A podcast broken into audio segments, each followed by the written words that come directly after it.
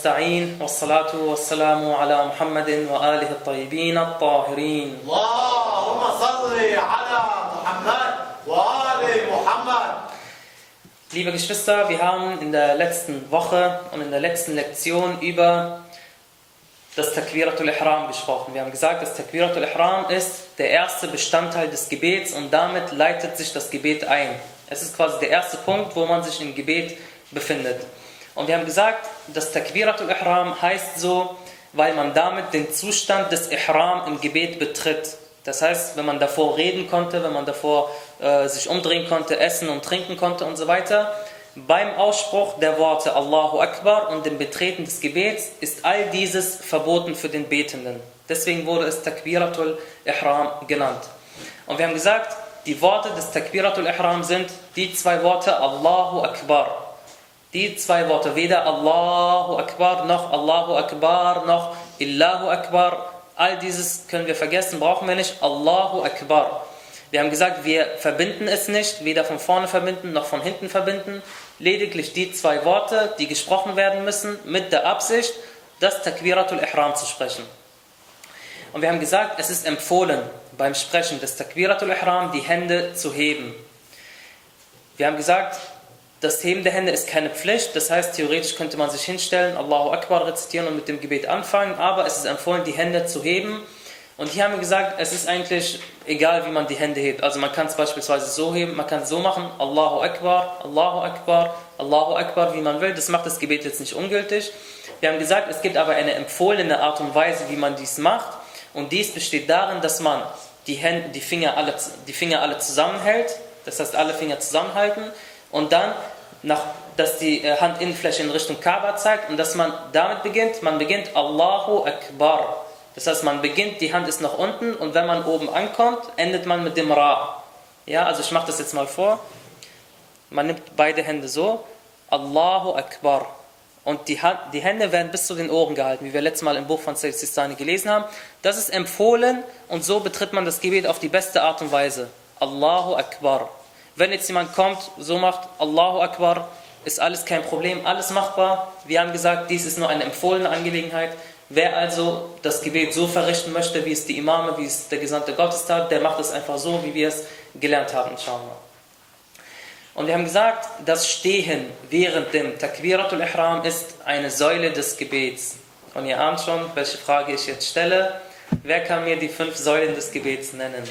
Und ich habe gesagt, ich werde das jedes Mal fragen, bis alle Hände irgendwann nach oben schießen.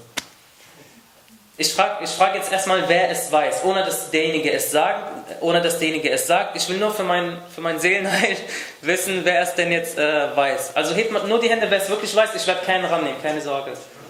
Wer weiß, was die fünf Säulen des Gebets sind? Ich werde euch nicht rannehmen, keine Sorge. Okay, gut, jetzt habe ich schon mal einen Überblick. So, wer möchte jetzt sagen, was die fünf äh, Säulen des Gebets sind? Also, äh, die Absicht, denke ich. Die Absicht, richtig, Nummer eins. Takbiratul Ihram, Takbiratul Ihram. ähm, Al-Ruku Ja. und äh, das Tashahhud. Ahsant, richtig. Und äh, dann, ja, das Ding. Nein. Al-Qiyamu Ijmalan. Das Stehen im Gebet. Weiß jemand, was das Stehen im Gebet bedeutet? Was haben wir gesagt, was das Stehen im Gebet bedeutet? Welche Arten vom Stehen haben wir im Gebet letztes Mal charakterisiert? Wir haben gesagt, es gibt drei Arten vom Stehen. Wir werden heute fünf nennen, aber deswegen müssen wir die ersten drei schon mal kennen. Wir haben gesagt, das Stehen während dem Takbiratul Ihram. Zum einen. Das Stehen während der Rezitation. Zum zweiten und zum dritten. Das Stehen, bitte?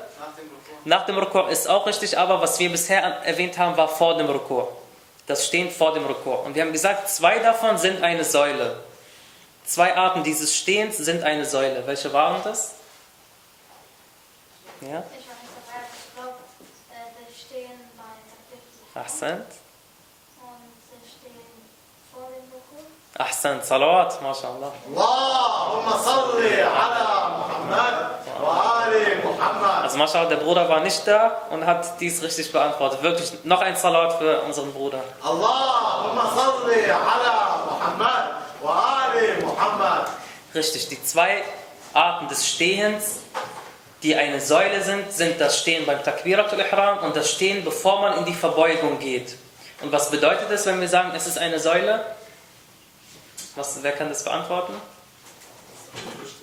Dass es eine Pflicht ist, ja, aber das, die Antwort kommt irgendwie immer, aber worauf genau will ich hinaus? Ja?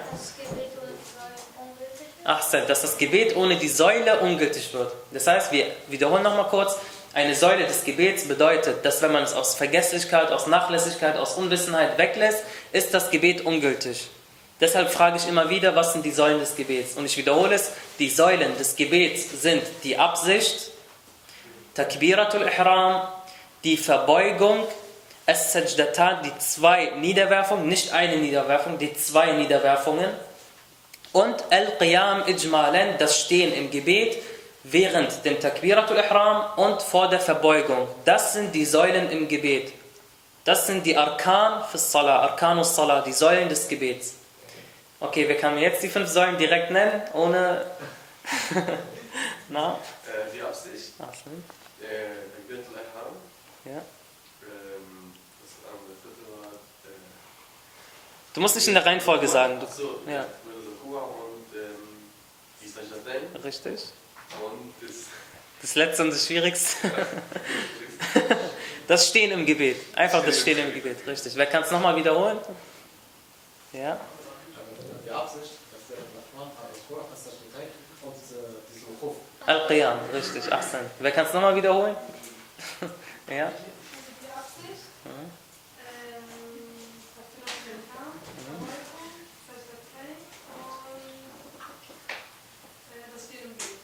Gebet. Ja, richtig. Kann, wer kann es nochmal wiederholen? Wir werden es so lange machen, bis nächstes Mal, wenn ich das frage, müssen alle Finger nach oben gehen. Weil, wie gesagt, wir haben es letztes Mal schon gesagt, ihr müsst es irgendwann euren Kindern beibringen. Deswegen ist es wichtig. Na?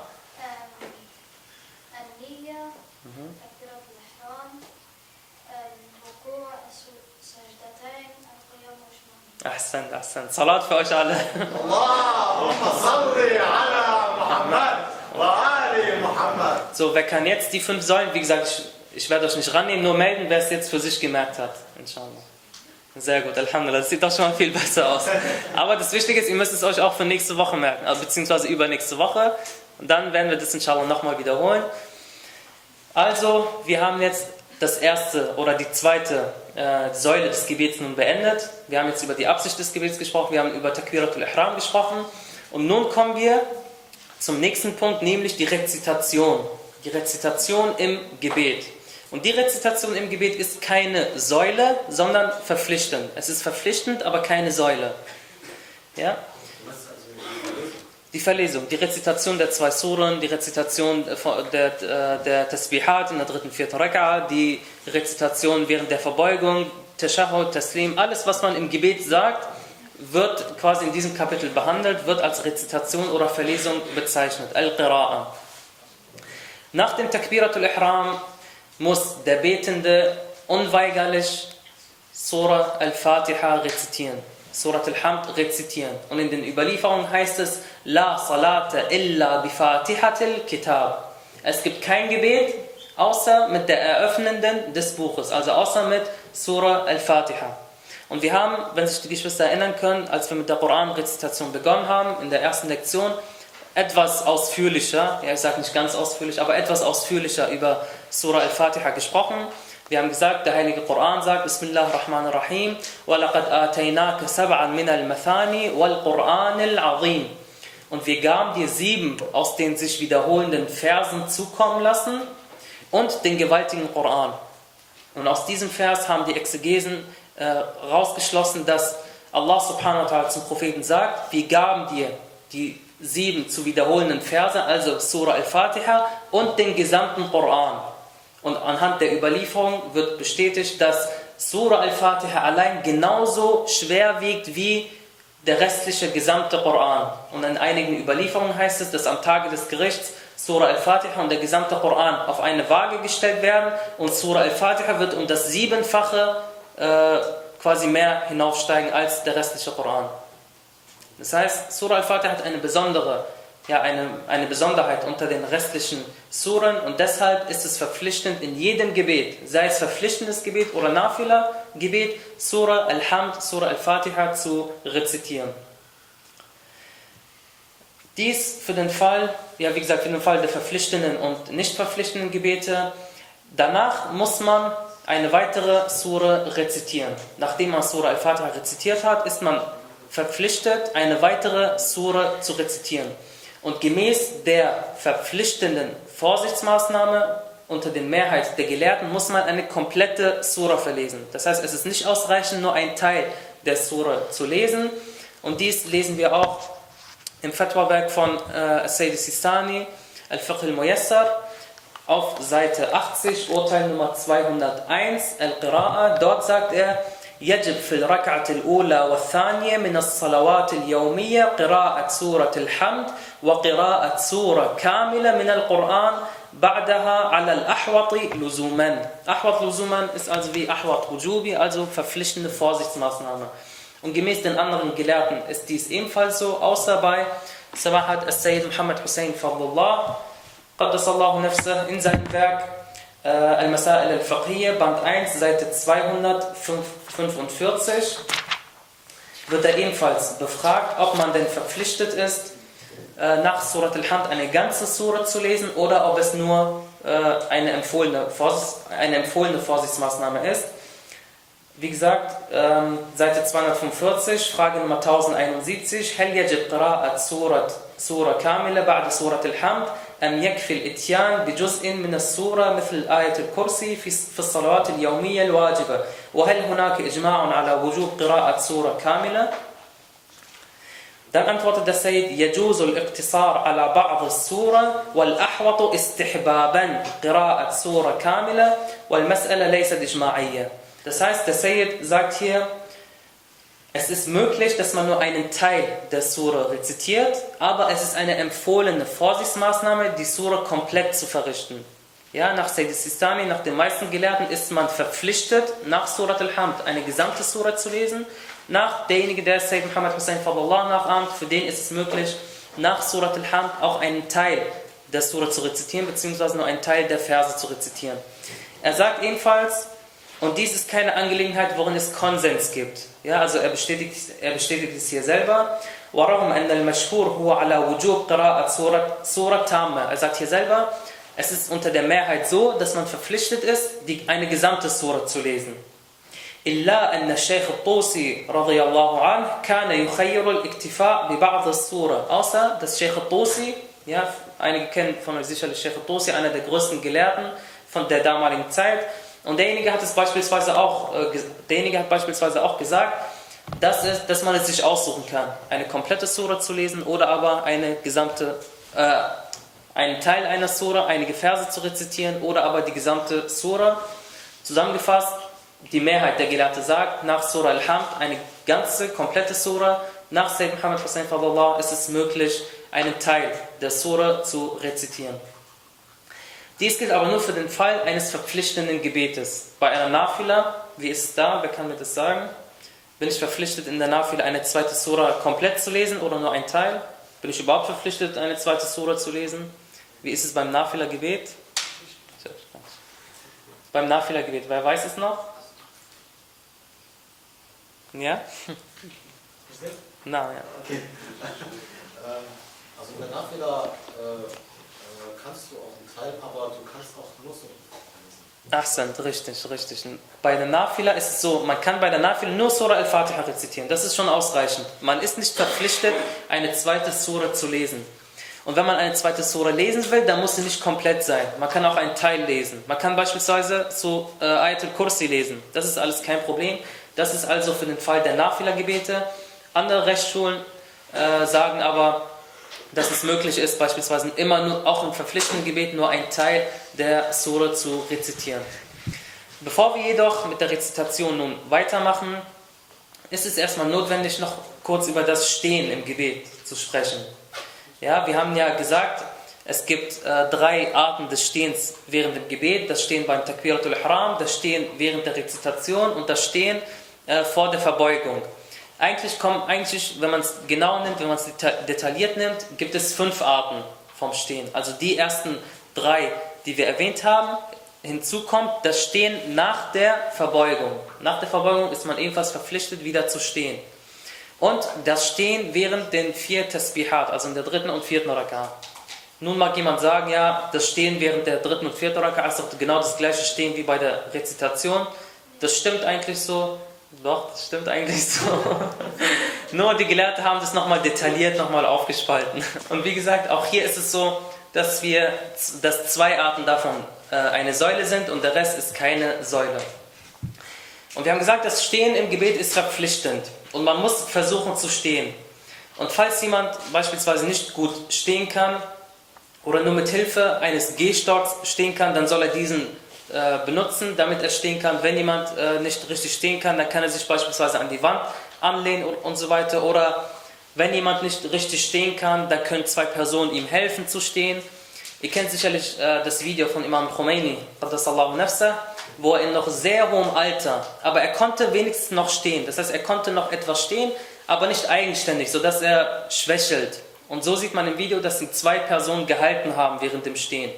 Einer von rechts, einer von links. Ihr werdet es sehr selten oder eigentlich kaum erleben, dass ein hoher Gelehrter auch in hohem Alter vom Sitzen betet. Es sei denn, er kann wirklich nicht stehen. Und da, dazu kommen wir noch, wann man im Sitzen beten darf wann man auf einem Stuhl beten darf, wann man dies gar nicht machen sollte und so weiter. Das heißt, allgemein sollte man versuchen, immer im Gebet zu stehen.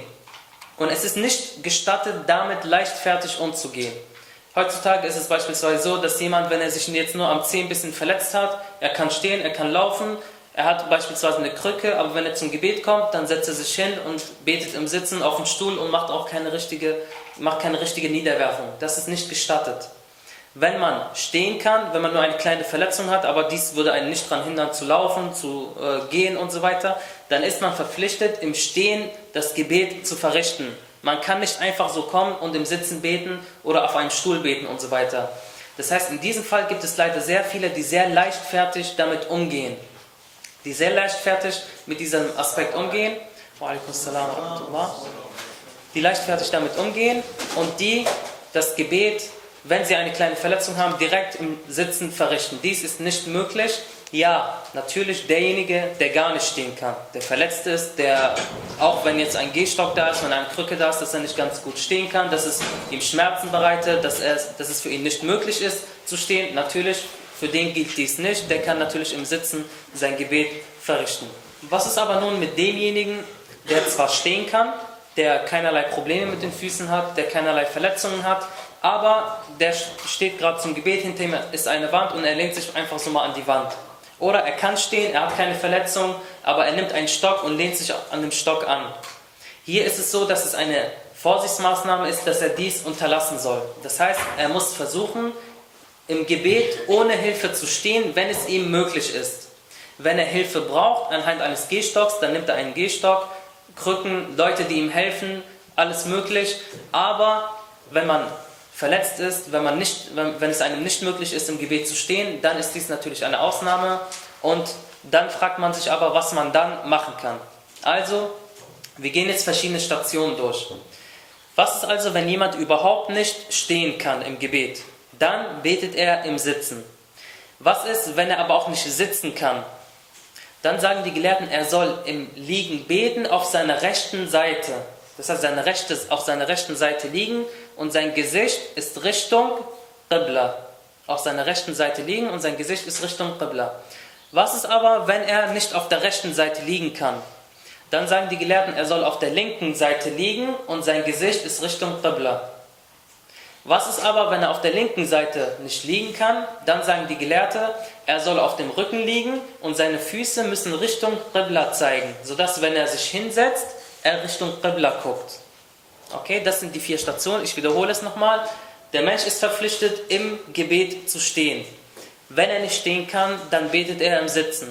Wenn er nicht sitzen kann, dann, äh, dann betet er im Liegen, indem er auf der rechten Seite liegt und sein Gesicht ist Richtung Qibla. Wenn er nicht auf der rechten Seite liegen kann, liegt er auf der linken Seite und sein Gesicht ist Richtung Qibla. Kann er nicht auf der linken liegen, dann liegt er auf dem Rücken und seine Füße sind Richtung Qibla, sodass wenn er sich aufrichtet, er Richtung Qibla schaut. Das sind quasi die, die Stationen, die man hierbei beachten muss. Was ist aber nun, wenn jemand stehen kann, aber er kann beispielsweise kein Sujud verrichten?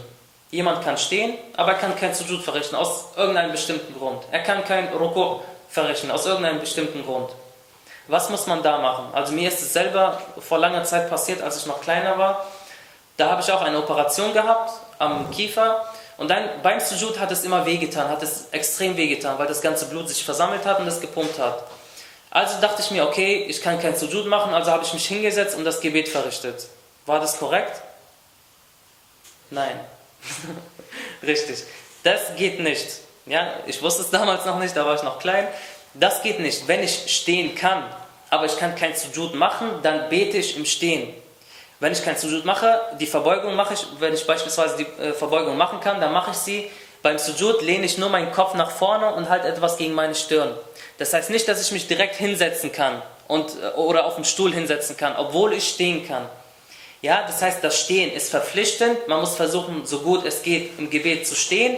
Wenn ich keine Verbeugung machen kann, wenn ich kein, äh, kein, also wenn ich keine Verbeugung machen kann, wenn ich keine Niederwerfung machen kann, dann stehe ich trotzdem. Dann setze ich mich nicht hin. Dann stehe ich aber, ich neige meinen Kopf nach vorne oder etwas weiter nach vorne für den Sujud. Dann gehe ich nicht in den Sujud, dafür neige ich meinen Kopf weiter nach vorne. Dafür hältst du zum Beispiel das Gebetsstein in der Hand. Genau, genau. Dafür kannst du Gebetsstein in der Hand halten und dann auf deine Stirn machen. Richtig. Aber, das heißt, wir fassen zusammen, das ist wirklich ein wichtiger Punkt, auf den ich deshalb nochmals betonen möchte. Derjenige, der stehen kann, muss im Stehen beten. Wenn er eine Verletzung irgendwo hat, kein Sujud, kein Rukur machen kann, trotzdem im Stehen beten und dann Kopf nach vorne äh, neigen. Und wir haben gesagt, dies ist nur bei den verpflichtenden Gebeten so, bei den Nafila-Gebeten ist es natürlich so, dass man es sich selber, dass man es selber frei entscheiden kann, ob man im Stehen oder im Sitzen beten kann. Und welches Gebet, welches Nafila-Gebet sollte man im Sitzen verrichten? Wer weiß das? Wir haben gesagt, es gibt mehrere Nafila-Gebete. Ein Nafila-Gebet sollte man immer im Sitzen verrichten. Wer weiß es? Ja? Genau, Nafilatul Isha. Nafilatul Isha, da ist es so, dass man dieses Gebet im Sitzen verrichtet. Und der Sheikh hat einmal vorgezeigt, wie man äh, im Sitzen verrichtet. Dieses Video ist auch, im, ist auch im Internet zu sehen. Na? Richtig, richtig, genau. Ahsan. Das ist das Gebet, äh, das man äh, in zwei Rakat im Sitzen verrichtet, Nafilatul Isha. Also man sitzt ganz normal, macht Takbiratul Ihram, fängt an eine Surah, also Surat al-Fatiha zu rezitieren, dann die Verbeugung, während man im Sitzen ist, geht man, geht man so in die Verbeugung. Ja, ihr kennt das sicherlich, falls jemand noch nicht weiß, wie das ist, der Sheikh kommt inshallah nachher vorbei und wird das dann nochmal zeigen, inshallah. Jedenfalls für das Stehen im Gebet gibt es fünf Bedingungen. Die erste Bedingung, er muss unabhängig stehen, wenn es ihm möglich ist. Und immer der Zusatz, wenn es ihm möglich ist. Ja, wenn es ihm nicht möglich ist, dann gibt es natürlich Ausnahmen. Er muss auf beiden Füßen stehen. Er darf nicht auf einen Fuß stehen. Ja, ich weiß nicht, ob das jemand macht, aber im Gebet darf man nicht einfach so auf einen Fuß stehen oder hin und her hoppeln. Man muss standhaft sein, auf beiden Füßen stehen. Und es ist besser, wenn man sein Gewicht auf beide Füße gleichzeitig, gleich verlagert. Ja, also manchmal kann man stehen und das ganze Gewicht ist auf, ist auf einem Fuß und das andere Fuß streckt sich so nach vorne. Nein, es ist besser, wenn man das Gewicht auf beiden Füßen gleich verlagert. Und er muss auf beiden Füßen stehen, also nicht auf einen Teil der Füße. Er darf beispielsweise nicht auf äh, Fuß, auf den äh, Zehen stehen, er darf nicht irgendwie auf, äh, auf Qadam, was heißt denn auf? Bitte? Ja, auf die Fersen stehen. Er muss mit den ganzen Bü äh, mit den äh, beiden Füßen komplett auf dem Boden stehen und sein Rücken muss auch gerade sein. Ja, in einer Überlieferung heißt es La salata liman lam yuqim sulbah. La salata liman lam yuqim sulbah kein Gebet demjenigen, der seinen Rücken nicht gerade macht. Ja, weil es gibt manche, die vielleicht aus Demut oder aus Bescheidenheit oder aus Gottesfurcht, Ehrfurcht, vielleicht im Gebet ihren Körper so nach vorne krümmen, sodass der oder also jetzt ganz tief nach vorne krümmen, sodass man es im Allgemeinen nicht als Stehen im Gebet bezeichnen kann. Da ist da kann dies problematisch werden. Und gemäß einer Vorsichtsmaßnahme sollte auch der Hals gerade sein. Das heißt wirklich, wenn man steht, so wie wenn jetzt jemand steht, man sagen würde, diese Person steht. Also im Brauch, wie es im Brauch bekannt ist, so sollte es auch im Gebet dann äh, sein.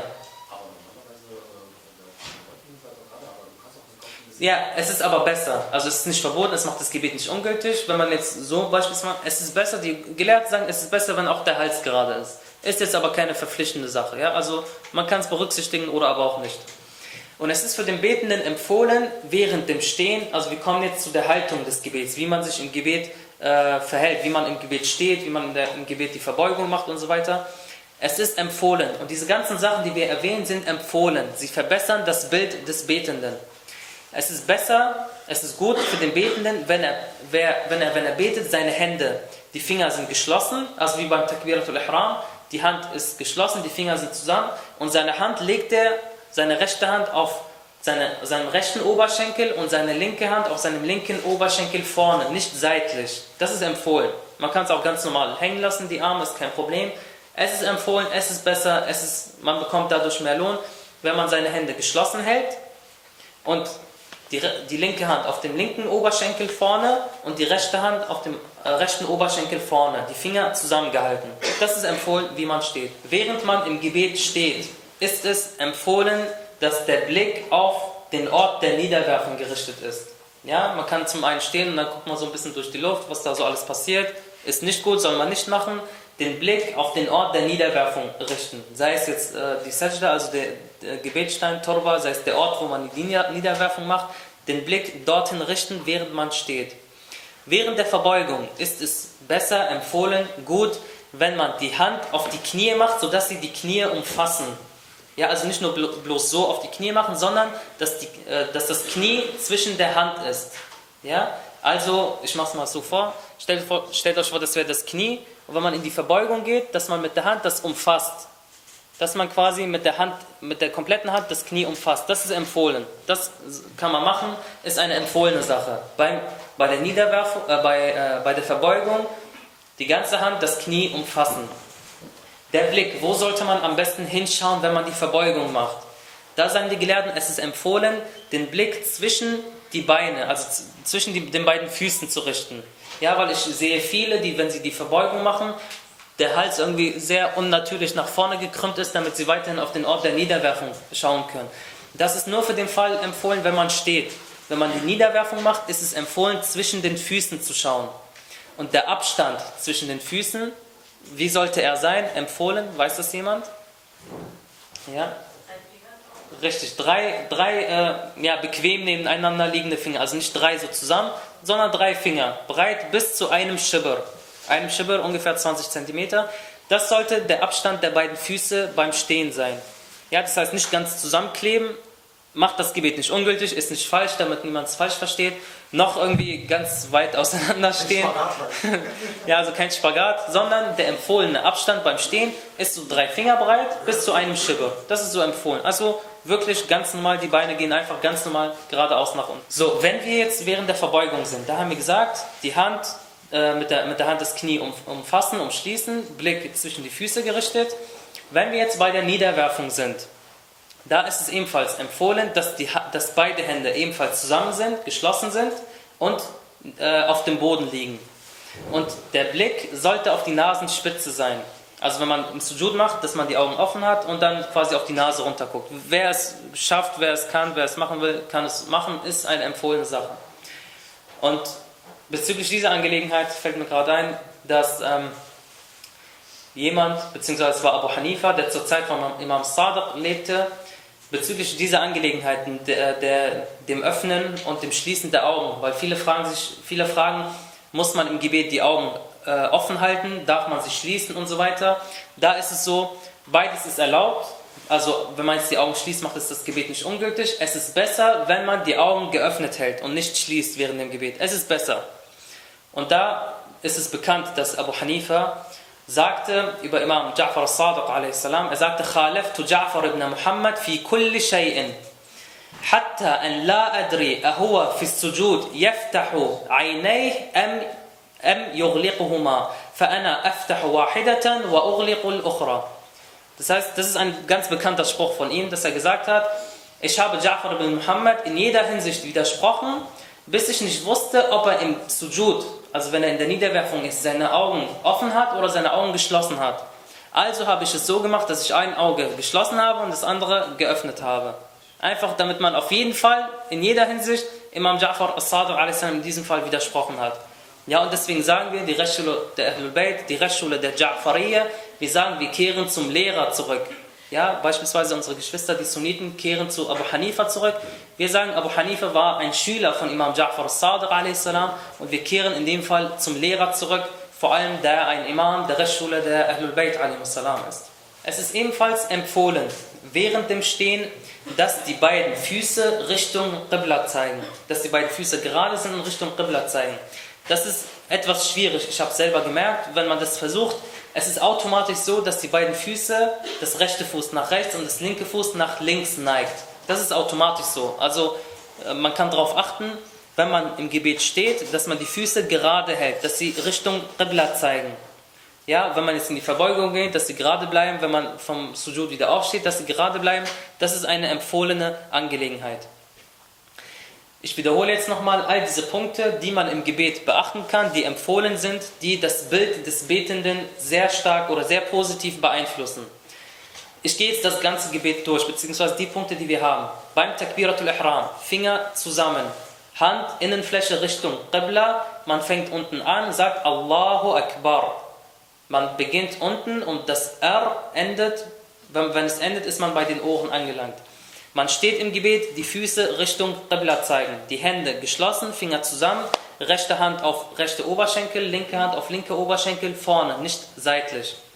Beim Qunut, das habe ich vergessen zu erwähnen, beim Qunut ist es empfohlen, ebenfalls die Hände, äh, die Finger alle zusammenzuhalten, aber den Daumen nach außen hin zu strecken. Das heißt, das Bild des Qunuts ist am besten so, ich, ich mache das mal vor, dass man beide Hände, so flache Hände nimmt, dass die Finger zusammen sind und die Daumen nach außen hin gestreckt und dass man sie aneinander macht und ungefähr die Hälfte des ungefähr auf der Höhe der Hälfte des Gesichts, sodass der Blick direkt in die Handinnenfläche fällt.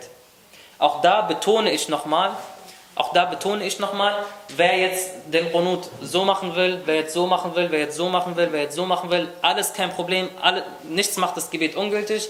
Wer es aber empfohlen machen will, wie es in den Überlieferungen überliefert wurde, der hält die Finger zusammen, Daumen nach außen hin gestreckt und macht die beiden Hände einander, die Hälfte ungefähr die Höhe des Gesichts und sein Blick fällt auf die Handinnenfläche. Und dann kann man beten, was man will. Das ist, äh, das ist quasi die empfohlene Art, wie man den Qunut hält. Ja, darauf könnt ihr achten, könnt ihr euch angewöhnen, ist eine gute Sache und bringt inshallah auch zusätzlichen Lohn. Wenn man in den Rukur geht, dann mit der Hand Knie umfassen, mit, also mit der ganzen Hand das Knie umfassen, der Blick zwischen die Füße, der Abstand der Füße sollte drei Finger breit bis zu einem Schibber sein, das ist empfohlen. Äh, wenn man im Sujud geht, dann sollte man die Augen, äh, den Blick auf, ähm, auf die Nasenspitze richten, äh, die Finger oder die Hand ebenfalls Finger zusammen, Daumen zusammen auf dem Boden liegen. Das sind so Sachen, die man beachten kann, die empfohlen sind und dadurch das Bild des Betenden sehr stark und positiv beeinflussen. Dies waren jetzt nun einige Worte über, oder ja, einige in Ausführungsstriche, einige Worte über das Stehen im Gebet. Und jetzt können wir inshallah auch mit der Rezitation an sich beginnen. Und wir haben am Anfang gesagt, dass nach dem Takbiratul Ihram der Mensch verpflichtet ist, der Betende verpflichtet ist, Surah Al-Fatiha zu rezitieren und danach eine ganze Sura gemäß dem Prinzip der Vorsorge. Also eine verpflichtende Vorsorge, außer nach Sayyid Muhammad Hussein Fadlullah. Da ist es ebenfalls äh, möglich, einen Teil der Suren oder einen Teil äh, der Verse zu rezitieren. Äh, aber es ist eine empfohlene Vorsichtsmaßnahme nach dem, nach dem Sayyid, ebenfalls äh, eine ganze Sura zu lesen. Und es gibt vier Suren im Heiligen Koran, welche, also es gibt äh, vier Suren, und jeweils zwei davon gelten als eine Sura. Das heißt, wenn ich jetzt nach der Fatiha eine dieser Sura lesen möchte, muss ich die zweite mitlesen. Muss ich die zweite Sura mitlesen. Und wer weiß, welche Suren das sind? Jetzt bin ich mal gespannt. Okay, wir haben einen. Weiß jemand, welche zwei Suren im Koran als eine gezählt werden? Es gibt vier Suren, zwei, zwei, die zählen als ein, eine Sura. Ja?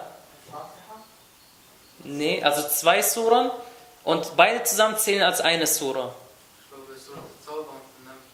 Nein, nein, nein. Das wäre das wär sehr viel. Ach so, nein, nein, nein, das nicht, das nicht. Das ist nicht der Grund. Na? Na? Ist das gleiche, Fatiha und Hamd ist die gleiche Surah. Nein, nein. Zwei Suren, die man nach der Fatiha rezitiert. Also Fatiha gehört schon mal nicht dazu, das kann ich euch sagen. Zwei Suren und beide gelten als eine Sura. Vielleicht ziehen und Nein. Duha ist schon mal richtig, aber Duha und noch eine Sura. Was kommt nach Surat al-Duha? Ja? Achso, okay. Was kommt nach Surat al Bitte? Nein, nicht Ma'un. Willst du was? Achso, ich dachte, das wäre eine Meldung. Surat al-Duha und Surat al-Sharh. Alam nashrah laka sadrak. Die zwei Suren gelten im Heiligen Koran als eine ganze Sura. Das bedeutet, wenn ich nach Surah Al-Fatiha, Surah Al-Duha lesen möchte, dann muss ich danach Surah Al-Sharh lesen. Alam nashrah laka sadrak. Weil die zwei Suren gelten als eine Sura im Heiligen Koran. Also, wir wiederholen nochmal.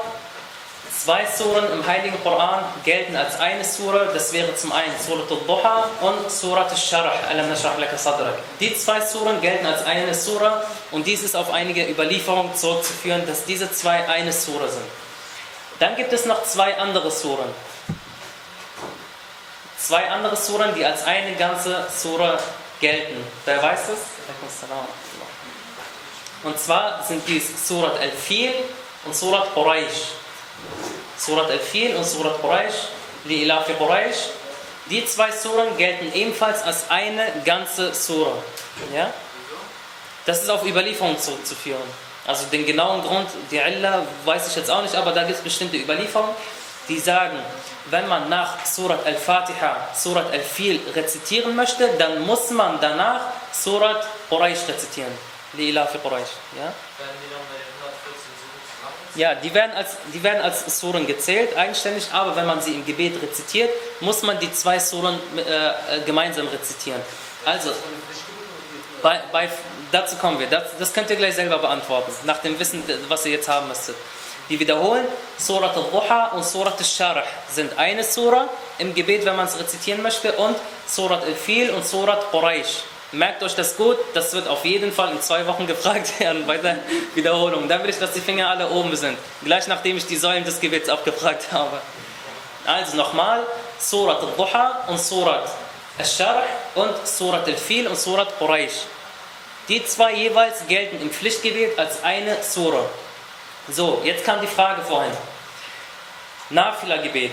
Wenn ich jetzt Nafila-Gebet äh, verrichte und ich habe jetzt Surat al-Fatiha rezitiert und ich will jetzt Surat al-Fil rezitieren, muss ich danach Surat Quraysh rezitieren oder nicht? Ja, die Frage ist schon so gestellt, das kann nur eine Antwort sein. Warte, wir schauen, wer weiß es? Wer kann es beantworten? Ja, schon hier. Also ich habe schon viel Kopfschütteln gesehen. Ja. Bitte? Wie, welche Wiederholung der Frage? Ach so, die Frage lautet, wenn ich jetzt das Nafila-Gebet äh, verrichte, beispielsweise Nafilatul Maghrib, Nafilatul Dhuhr, Nafilatul Subh, wenn ich nach Surat Al-Fatiha jetzt Surat äh, Al-Fil rezitieren möchte, kann ich das machen oder nicht? Muss ich danach Surat Quraysh rezitieren oder nicht? Das ist die Frage.